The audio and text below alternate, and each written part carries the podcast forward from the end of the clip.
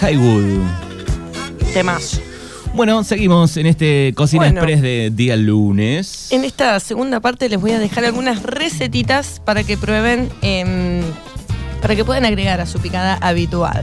Una eh, requiere un poquito más de tiempo, un poco más de preparación, las otras dos se pueden hacer en el momento. Bien. Vamos a arrancar por una brusqueta, la brusqueta también muy presente. La famosa brusqueta. Exacto.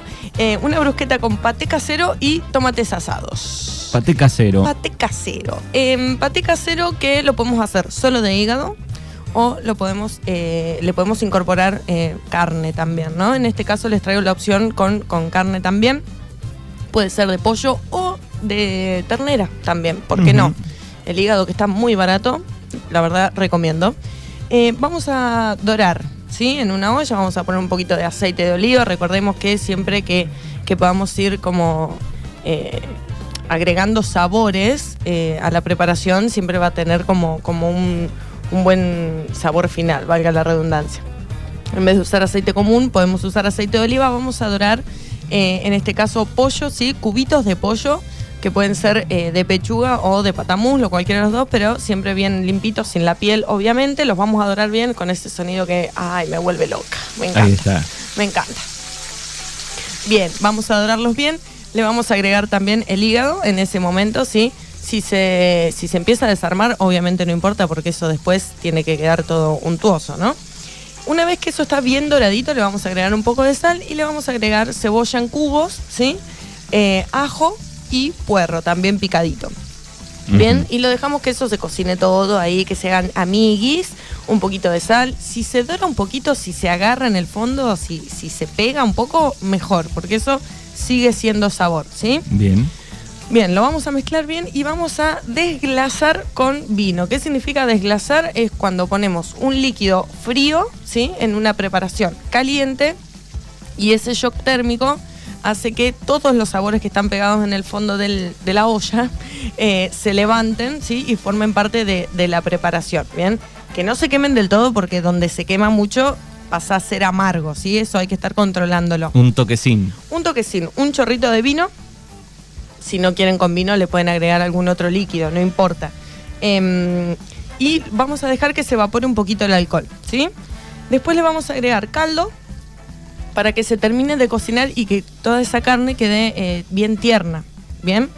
Em, lo vamos a procesar, puede ser con un mixer, ¿sí? O podemos poner toda la preparación en una, en una procesadora eh, o en una licuadora y lo vamos a eh, procesar bien. Va a tener que tener bastante líquido esto, ¿sí? Para que quede como bien untuoso y no nos queden pedacitos dando vueltas, salvo que les guste que eso ocurra, ¿sí? Em, si lo hacen solo de hígado, simplemente lo van a poder pisar, digamos, porque se ablanda un montón, ¿sí? Por ahí la cebolla no, no, no la van a poder pisar con el tenedor, pero bueno, si quedan esos pedacitos también está bien. Em, a esa preparación le vamos a agregar unos cubitos de manteca, ¿sí? Para que le dé eh, más suavidad y brillo también en la preparación. Y esto es opcional, le pueden agregar crema también, ¿sí? Un poco. Eh, ¿Cómo vamos a lograr la textura de este paté? Le vamos a agregar gelatina, gelatina sin sabor, Ah, porque no le vamos a poner una gelatina de cereza al paté de pollo. va a quedar raro. sí, exacto. Eh, le vamos a agregar un poco de gelatina sin sabor. Y por último, ahí si quieren le pueden agregar eh, alguna hierba fresca y demás para darle sabor, o eso se lo pueden agregar al momento de servir. Un poco de cibulet picado, perejil, eh, verdeo, alguna cosita, se lo pueden agregar arriba. Eso lo vamos a llevar a enfriar eh, a la heladera. Em, precaución de que al momento de eh, ponerlo en el, en el recipiente, le pongan un film abajo, ¿sí? Salvo, depende esto de la textura, ¿sí? Si le ponen mucha gelatina va a quedar muy duro, eso tengan, tenganlo presente. Si quieren que sea más una pasta, más untable, bueno, pónganle un poquito menos, no va a ser necesario el film en ese caso, eh, para, para desmoldar. ¿Cómo vamos a preparar esta brusqueta? Vamos a agarrar un pan, el que sea, que tengan, no importa si pueden hacer un pan casero, obviamente mejor.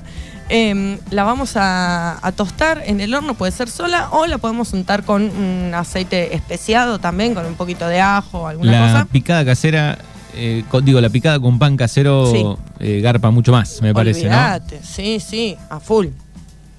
Este, mm, vamos a armar nuestra tostada, le vamos a poner eh, un poco del paté, ¿sí? Y por encima unos tomates asados. ¿Cómo vamos a hacer los tomates asados? Los vamos a cortar en cuartos, ¿sí? Y los vamos a eh, poner en el horno con un poco de eh, azúcar, un poco de acheto y alguna hierba que les guste. A mí me gusta mucho cómo queda el tomillo en ese caso. Em, y obviamente un poquito de aceite de oliva para que eso no se nos pegue.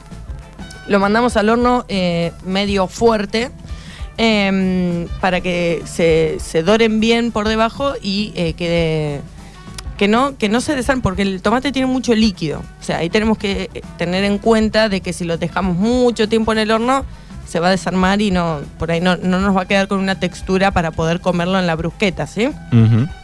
Y eso lo terminamos con unas magias arriba, unas hierbitas, algunas cositas y te Una queda una brusqueta. Exacto, y te queda una brusqueta espectacular. Eh, bien, y en segundo lugar, son dos recetas que son bastante similares, clásicas también: mejillones a la provenzal y gambas al ajillo, eh, que son muy. son las, las más populares, si se quiere, de, las picadas de mariscos. Eh, mejillones a la provenzal, los mejillones ya generalmente vienen cocidos. Uno los compra congelados, pero ya están precocidos, o sea que no tenemos que hacerle demasiada cocción. Simplemente en una sartén vamos a poner aceite, vamos a colocar los mejillones, los vamos a saltear, todo esto con fuego fuerte, ¿sí? Para que se doren, pero insisto, que no se quemen. Un poco de eh, ajo y también tener en cuenta que el ajo se puede quemar muy rápido, ¿sí? Em, esto es todo rapidito. Y perejil picado, bastante perejil. Una buena cantidad de perejil. Sal, Un kilo. pimienta, un kilo de perejil. Está como el de gran Ma- hermano. a lo Martín Pepa. Sí, tal cual.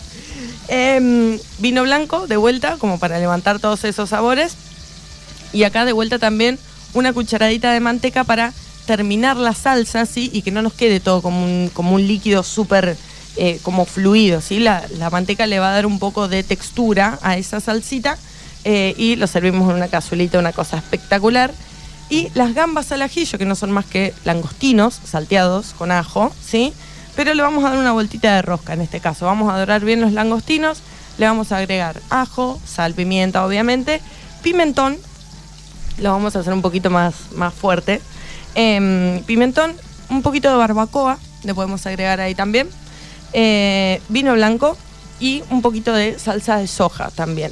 Y ahí, en este caso, no vamos a necesitar la manteca para, para la textura de la salsa porque con la misma barbacoa y la evaporación del- de los líquidos ya va a quedar con una textura espectacular y esos langostinos garpan, te digo, como locos. Bien, qué rico. Sí. Estaba pensando también eh, en cebolla frita Sí, con los aros de cebolla. Los aros de cebolla. Ay, Se pueden sí. agregar también a la picada. Sí, obvio, quedan geniales, quedan geniales. Siempre y cuando pensemos en una super picada preparada, no esa rapidita que cortamos lo que hay en la heladera, ¿no? Sí. Si voy a organizar una picada, bueno, me, Sí. me- me gusta esa Ay, sí, son riquísimos, son riqui- unas buenas croquetas.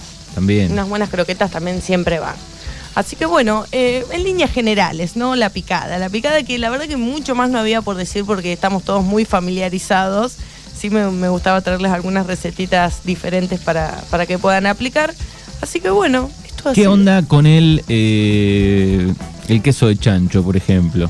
El queso de chancho y ya, y a mí mucho no me gusta. Que vas a, que se nota la gelatina ahí a veces. A mí eso no me gusta. Es que como en la- realidad es ¿viste como el- una grasa gelatinosa. Sí, sí, sí, es el colágeno. del- El colágeno. Exacto. Eh, y es, es polémico como el tema de la morcilla. ¿Viste? La morcilla también, no, no es muy. genera amor-odio.